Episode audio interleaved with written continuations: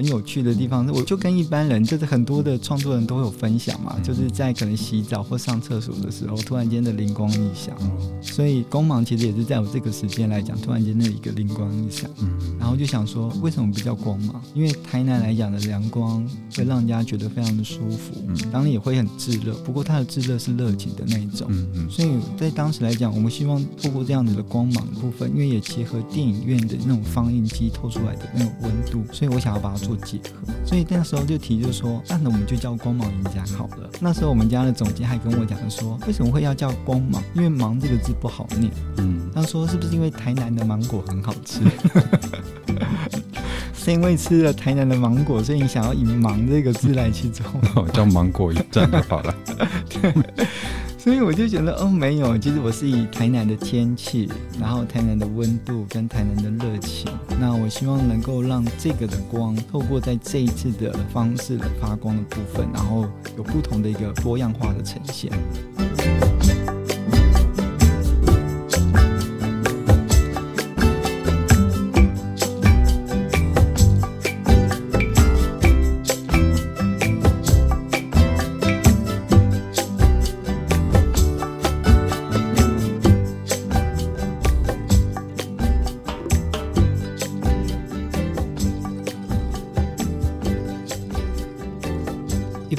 书，今天如此，将来也如此，永不改变。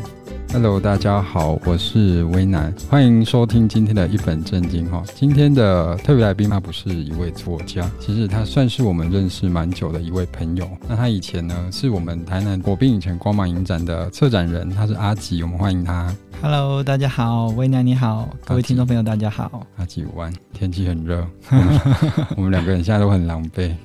他看起来好一点。台南的天气就应该这样子啊，热情的发光。这样哦，嗯，希望下午再下一点雨啦。登革热好像蛮严重的，大家要清除一下积水。每到夏天都是一些例行公事。对。会以为在这里，对，不好意思。好，那今天为什么我会想找阿吉来聊天呢？是蛮久以前的一个发想了啦。那主要没有特别的原因，就单纯对于我们喜爱电影这件事情，想要来交换一些意见，单纯是这样的缘起。哈，是。那有一些简单的问题跟有趣的讨论，等一下会问阿吉哦。嗯，好，那可以稍微先请阿吉跟我们介绍一下你之前做的光芒影展，这是一个什么样的影展呢？先帮我们稍微简单的讲一下。好的。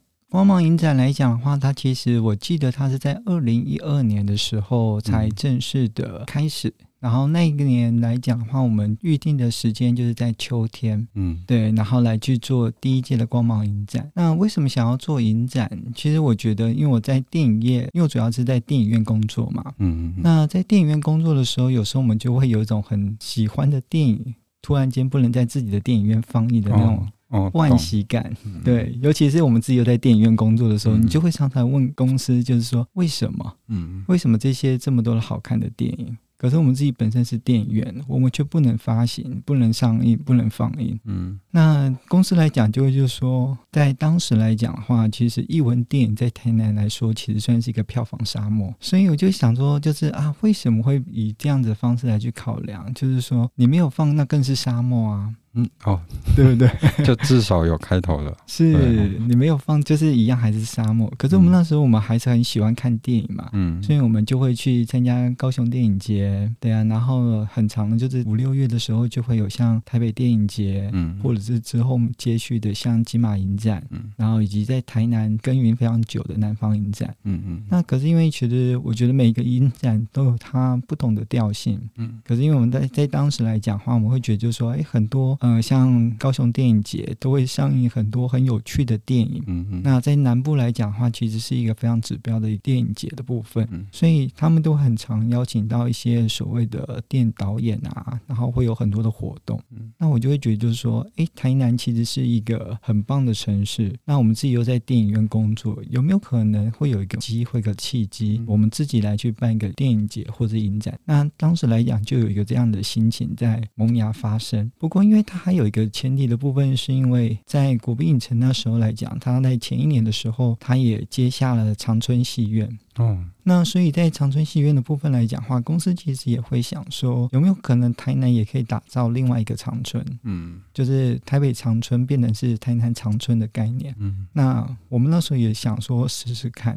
那只是就是在这个试试看的过程之中，当时的网络的宣传没有这么发达，嗯，那很多的电影公司就是小型的片商啊，他们在宣传的一个力度跟一些的，就是媒体的曝光度来讲，其实相对的没有像现在来的这么好，对，所以就是说很多的尝试之后呢，诶，的确我们有放映，可是放映的效果其实就没有到这么好，对，所以呢就开始就觉得说，那与其是这样子，就是单部电影的单打独斗，有没有可能我就是做一个？影展，然后在一个短期的时间，把喜欢看这些译文电影的朋友们都在这个时间一起找过来，那我们来举办一个属于台南的一个电影节。嗯。嗯，那因为以台南的人口基数来说，目前在台南哦市区的电影院算是非常多的。嗯，而且某威品牌光是在市区就有三间，是。更不用说有一间特别大的旗舰馆，它还分了一二馆这样，所以可以看电影的地方很多，但是真的比较少地方放艺术电影。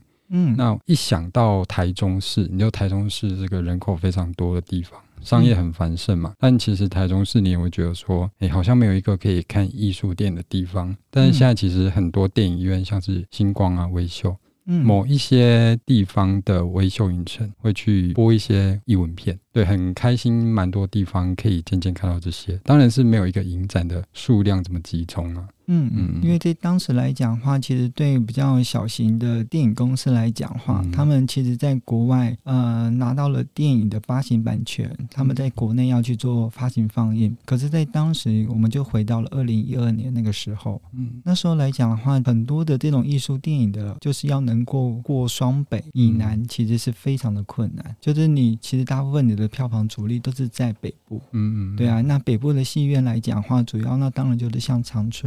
光点、真善美嗯这些的，可能主要在播放的一些主流的电影。嗯、可是你要想哦，就是台北其实是一个这么多影城的地方，嗯，可是也只有这三个点是卖的比较好的，哦，所以更不用说，我们都会想说，就是以台北的票房，其实就是整是台湾的票房，票房。对，所以那你就是会看自己的外县市来讲，就会比较惨烈一点，嗯，所以在那时候来讲，很多的电影公司就会说，我们真的就是也很想努力啊，因为 对，尤其是电影公司，他们会有各个从，因为很多的北漂上去的工作人员嘛，嗯、那他们就会觉得说，我们也有个使命感，你知道吗？嗯、就是说，我们也很想要，就是把我们引进来的好片，然后能够在他自己的家乡的电影院来去做放映。可是有些时候来讲，真的就是不是这么容易，嗯。嗯，很辛苦。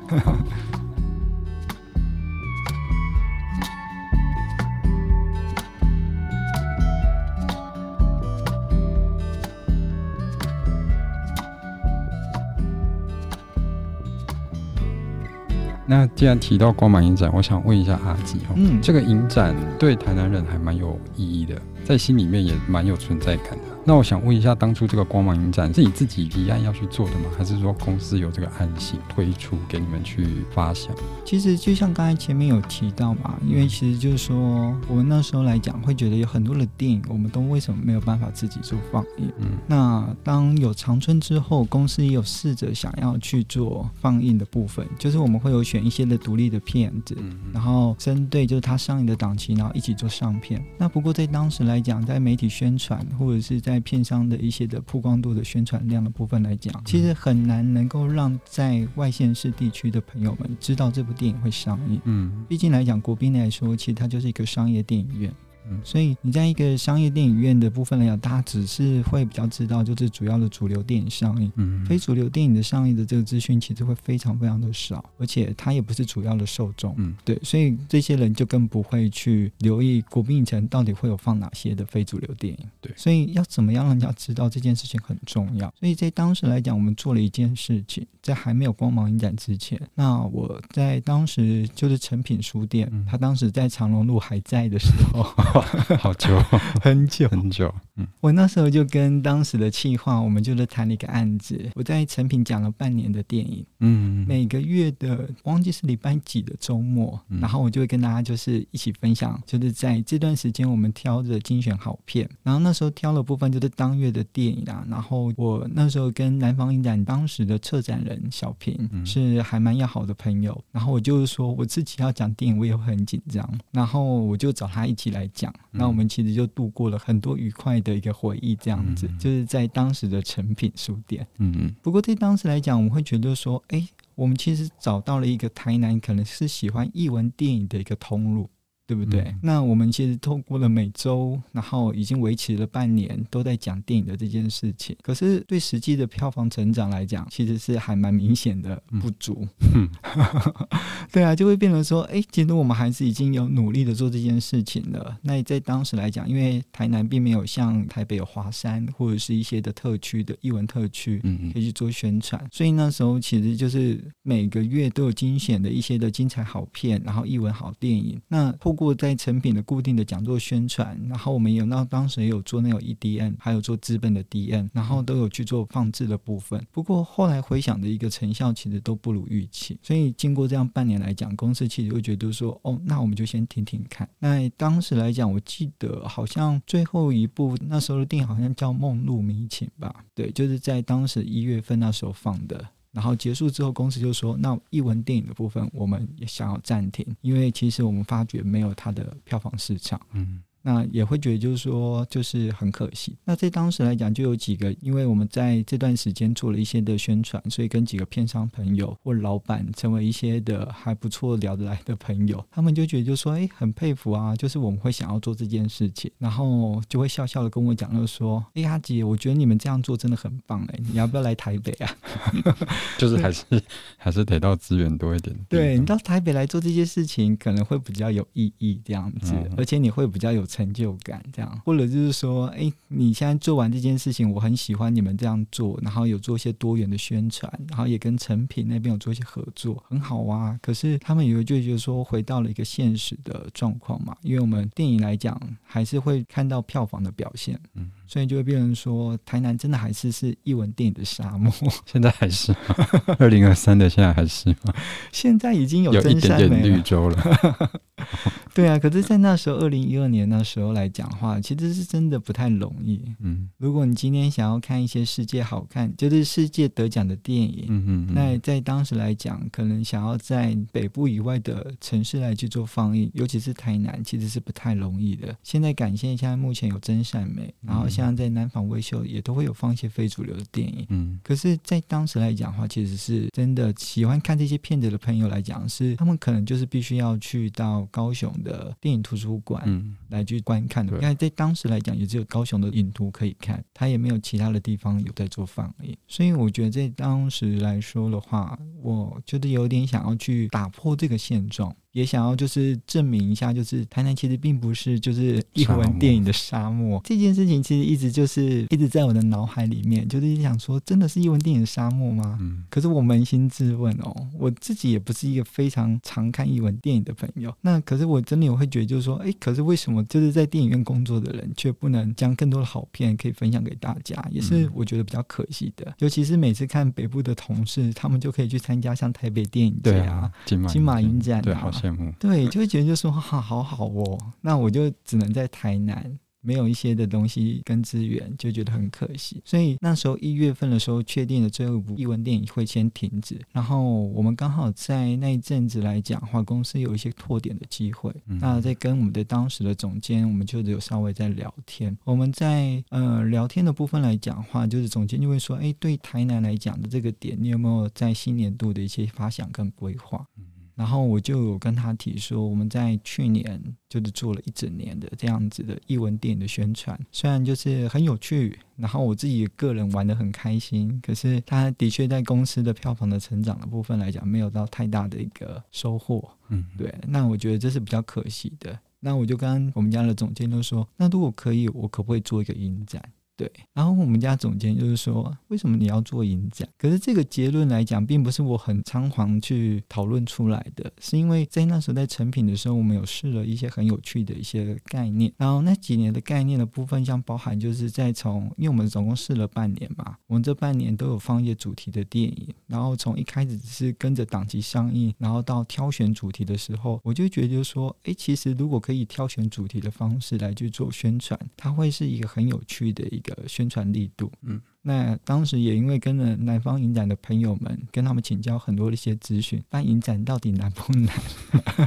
对，然后就会觉得说，哎，好像说不定是有一点机会的，嗯。可是毕竟我就是一个，虽然是在当时是做电影企划的一个行销，可是对做筹办影展的部分来讲，其实还是是完全两件事。然后只是就是说，觉得如果今天是一个策划主题的部分，我就把它当成一个专案来去做。嗯，那如果以专案的方式来去做的话，这个概念会不会更加简单？那这个构想就开始去萌芽出来，然后透过了一连串的提案，因为我就把它当专案在写嘛，嗯、然后专案在写，我就会开始去做挑片啊。然后就是去选择说，哎，到底有哪些的电影可以去上映？然后当时就是会用一个很简单的指标，就是当时在北部话题性的电影有哪些？然后可是，在台南是完全没有上映，甚至连高雄都没上映的。然后我们就来去针对这些的电影来去做邀片。那邀片之前，就自己也会先看试片嘛，嗯，然后就会跟电影公司拜托说，哎，能不能让我先去看试片？那可是因为电影公司会就说，哦。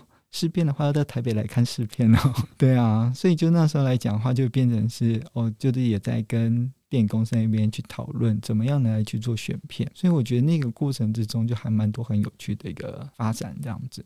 嗯，嗯，所以在成品那一阵子算是你的硕论，到国宾的时候就把它变成工作了。因为一个雏形，是因为我觉得很多东西来讲，我们今天在做工作这件事情来说，我其实我因为我是非常喜欢看电影的人，我的人生其实都是很爱看电影。嗯，那从我大学时期就一直培养这样子的一个每周至少可能三到五部的电影这样看这样子。可是就是说，如果今天我觉得是可以这样做原因，是因为我觉得我透过这样的活动，我会需要看更多电影，然后看更多的电影的时候，就会觉得是哎，有懂得越多的时候，你在看电影会有些。很多不同的发想，对。那透过这些的发想的时候，你就会想说，我可以做一些什么事情的时候，就会有很多的趣味在。嗯。那这个趣味的延伸，然后又能够结合到工作，我觉得是一个很幸福的事情。对，所以在后面来讲才会变成说，也因为可能在公司也有支持的情况下，所以才有办法可以再去发展到现在，就是在当时的光芒影展。嗯嗯。那其实光芒影展规模算是蛮大的吼，在就是后面几届这样办下来，就也是颇负盛名啊。嗯，那这个过程中，你一定有也是有蛮多打击的地方，可能选片啊，可能跟公司的执行上有一些困难。那想请问一下，你们当初会想要把光芒一展定位在什么方向？而且我觉得光芒一展这个名称其实蛮好听的哦，这个光芒有没有什么意涵呢？说到光芒这个名字来讲，其实当时就觉得说要做影展嘛，嗯，那做影展这件事情，第一件事情就叫取名字，嗯，取名字这件事情真的很重要。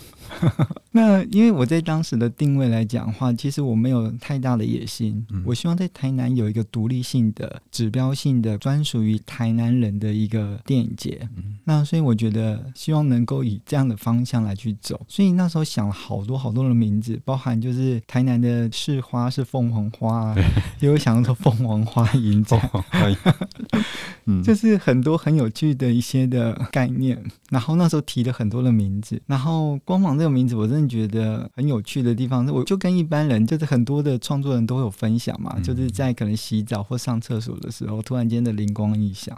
所以光芒其实也是在我这个时间来讲，突然间的一个灵光一闪。嗯，然后就想说，为什么不叫光芒？因为台南来讲的阳光。会让人家觉得非常的舒服，嗯，当然也会很炙热。不过它的炙热是热情的那一种，嗯嗯。所以在当时来讲，我们希望透过这样子的光芒的部分，因为也结合电影院的那种放映机透出来的那种温度，所以我想要把它做结合。所以那时候就提就说，那我们就叫光芒影展好了。那时候我们家的总监还跟我讲说，为什么会要叫光芒？因为“芒”这个字不好念，嗯。他说是不是因为台南的芒果很好吃？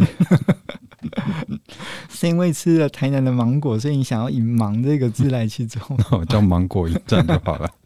对，所以我就觉得哦，没有，其实我是以台南的天气，然后台南的温度跟台南的热情，嗯、那我希望能够让这个的光透过在这一次的方式的发光的部分，然后。有不同的一个多样化的呈现，嗯、所以在当时来讲，就是取了光芒影展。嗯、然后取完之后，哎，没想到就是小组里面来讲，大家其实就觉得，哎，这不错，哎，这可以去做，对啊。包含像很多人就觉得，就太阳影展、凤凰花影展，对啊，就是很多很有趣。大家就说，你可以去往这边想，往这边想。嗯、然后那时候就有看很多的地方，就是像包含其他的各地的影展，大家就说，你就取台南影展就好啦。台南电影节，对，就台南电影，像南方嘛，那我们就。是去东南方，哎，对，东南方，对啊，因为我们正在东区，不然就是因为我们在当时在永康跟那个东区的交界处嘛，嗯、叫什么永东嘛，还是什么之类。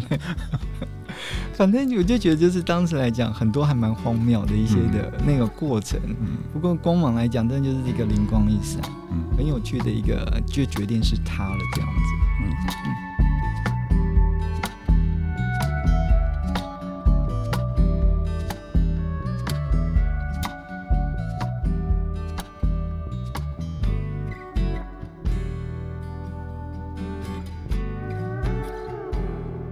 像刚刚阿吉有说到，台北的资源真的很丰富。那曾经我也为了想看一部电影，我跑到高雄总图看，嗯，高雄电影节。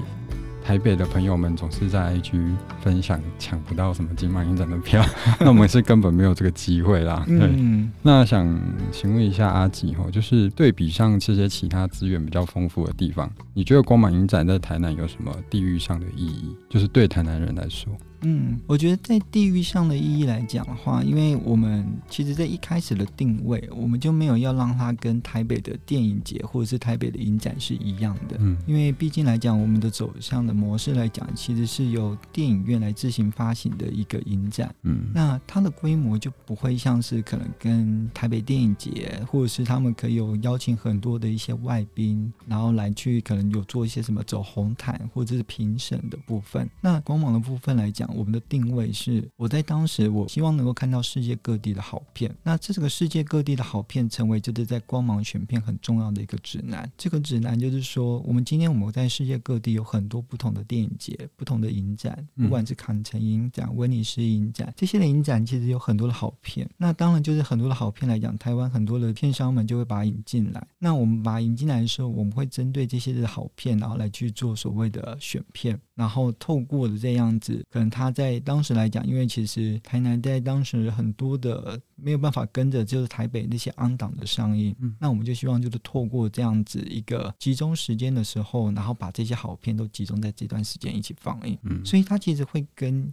一般在可能台北电影节、金马影展、高雄电影节的这些，他们很需要前期是很多的人要投入在国外选片的这件事情，会有比较不一样。那我们的部分是会比较聚焦在国内的片商，他手上有哪些的好片？哦，对。那我们透过他这些的好片，我们是不是有没有办法针对我们在当时，我们每一年我们就是制定一些主题，那这些主题有没有符合我们自己想要找的电影？然后以及它是不是真的就是观赏性很高也好，或者是它话题性很高也好，或者是它有很多不同的面向也好。我们希望能够透过这个影展，透过不同的方式来去让大家能够观赏到。嗯，所以在以这样的方式的立基点来讲，就就已经很有很大的不同。因为我们就没有所谓的评审制，然后选片的部分来讲，就真的会是变成是很依我们的，就是跟片商讨论出来的这些的电影，是不是能够符合在这一届光芒放映的一个关键性这样子。嗯嗯嗯。嗯，我刚刚突然脑中闪过一个画面哦，就是我对光芒影展的前几届完全是没有印象的。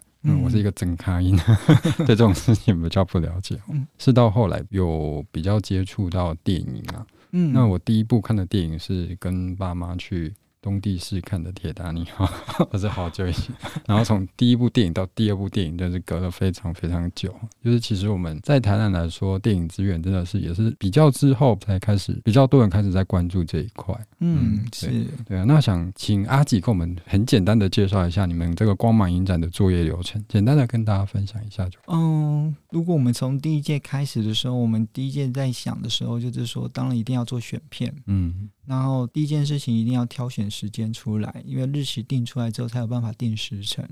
以及每个时间要做什么事情，然后要开什么会。然后选什么片？那所以第一件事情就一定要定时间出来。那这个时间来讲的话，因为毕竟在当时，就这个国宾影城毕竟来讲还是一个比较商业主流导向的电影院，所以我们会定的那个时间也会看说这段时间是不是刚好在电影院的商业的电影的档期，刚好是大片的档期。嗯，为什么会想要去知道原因？是因为就是说大片的档期其实很早美商就会先定好国内的上映时间，所以会想要先把它定出来。分流的部分来讲，就是说为什么。当初我们要做这件事情，我们并不是要去抢所谓的暑假票房，嗯，我们是希望能够是在非暑假的时间来讲，然后来去做这个一个不同的影展的上映，嗯，对，所以我们在一直以来的影展的一个定的时间都是在秋天，秋天的时间通常大部分就是学生开学之后，嗯。然后我们就是定这个方向来去为主要的影展的发想，因为在当时来讲，暑假的档期的电影其实都是比较多热卖的电影，对，所以我们会希望能够在暑假结束之后，能够有一些不同的电影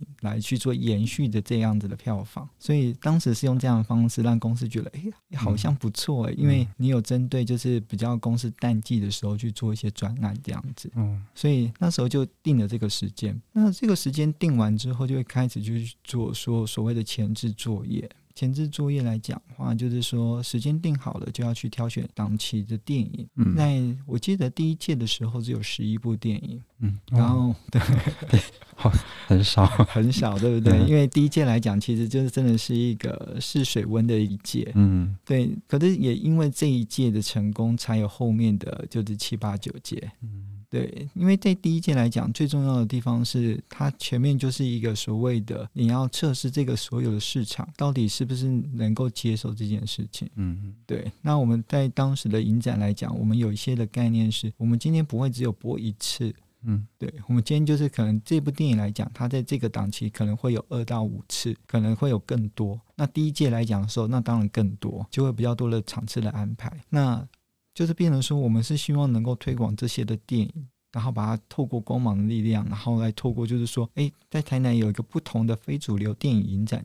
要开始了，然后叫光芒影展，嗯、然后这一次的第一届的光芒影展有哪几部电影？然后我们就会希望透过光芒的方式来去宣传它里面的电影，嗯、而不是只是在每次就宣传说哦有哪些电影、哪些电影、哪些电影，这样子来讲其实很容易失焦。所以我们希望能够透过聚焦在光芒，然后来让大家透过光芒来去看里面的好片。所以就是发行的部分其实还蛮成功的，就是在宣传策略上面。可是。宣传策略上成功的部分来讲的时候，就会开始要想说，那要怎么样来去让大家来看这部电影，在看这些电影。所以我就有参考了，像可能就是像台北电影节或者金马，或者是在高雄电影节，他们在做影展开始之前，就会有所谓的一些的套票。嗯嗯。那我们就想说，哎，我也要来做套票。可是套票这件事情来讲，就是很多人就看衰嘛，尤其是在第一届刚开始的时候，大家就会觉得说，我们连一般的商业片都不一定能够 对。预售票都卖不好了，你怎么可能你会套票？尤其是卖这种非主流电影的套票会卖得好？嗯、那我第一届的时候，我记得是五百份套票吧，嗯、就是在那时候来去做的部分。那套票的价格，那时候当时来讲都是一套，就一套九百块钱，然后里面的票这样子。嗯，那所以大家就是觉得，就是说这样子怎么可能卖出去？那我们就在透过宣传啊，然后来透过一些的，就是话题的部分。然后当时其实认识了很多很多，就是像。包含就是原本是在北漂的一些作家，嗯，然后回到南部工作，然后他们有分享很多的一些的宣传的部分，然后他们也很愿意宣传，然后就就是跟大家说，哎，台南有一个很特别的，由国宾影城自己主办的一个影展，即将在九月发行了，就是这样子，然后就有去帮我们做宣传，嗯，然后我就想说，那我就要去做套票的部分，那所以套票那时候就是定出来它的价钱，定完之后，我们就要想说，那我们要怎么样卖套票？对不对？因为你后来就会回归到，那你套票有没有卖得完，你就会知道你自己的票房好不好。对对。那我刚才前面已经有讲嘛，因为套票其实就是完售。嗯，对。那完售这件事情来讲的话，它的过程没有很简单。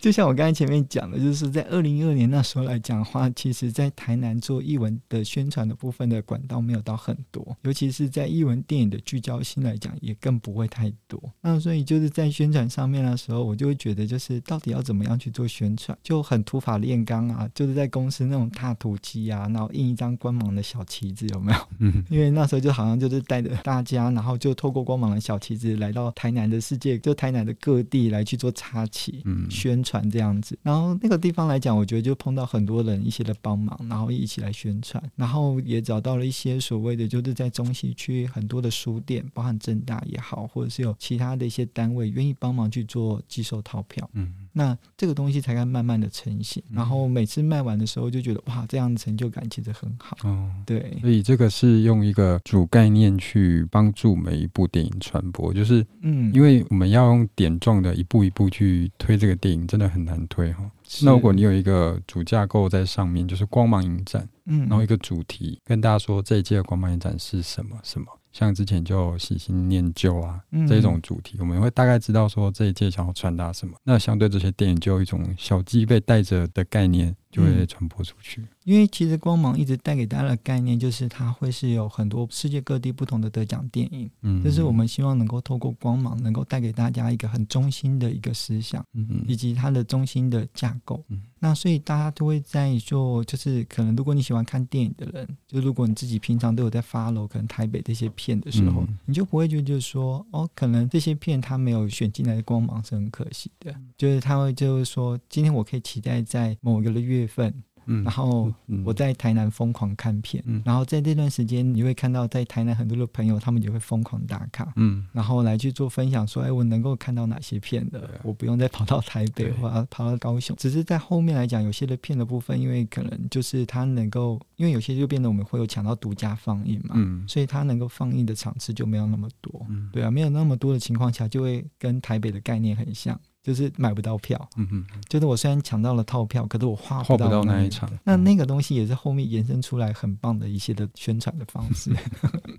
对，就是变成说，对，就是饥饿行销，给大家抢这样。对，可是我觉得在那时候来讲很好玩的地方，是因为一个东西刚开始成型的时候，它一开始就像一个雏鸟，它不会飞嘛，所以它一定要透过很多的练习，可能很多的一些的尝试，然后那些尝试的时候，其实都在后面成为一些很重要的养分跟推手。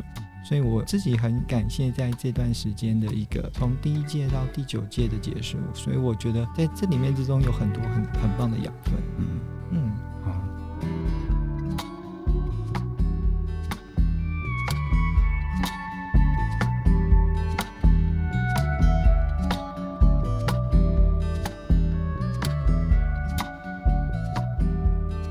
那我想要问一下阿吉，你有没有特别印象深刻的，就是你在办这几届的影展过程中特别印象深刻的一届？就其中有什么工作环节啊，或者是可能选片啊，嗯，其他的工作跟同伴的默契等等的，你有没有特别印象深刻的一届？特别深刻，我觉得其实每一届印象都很深刻。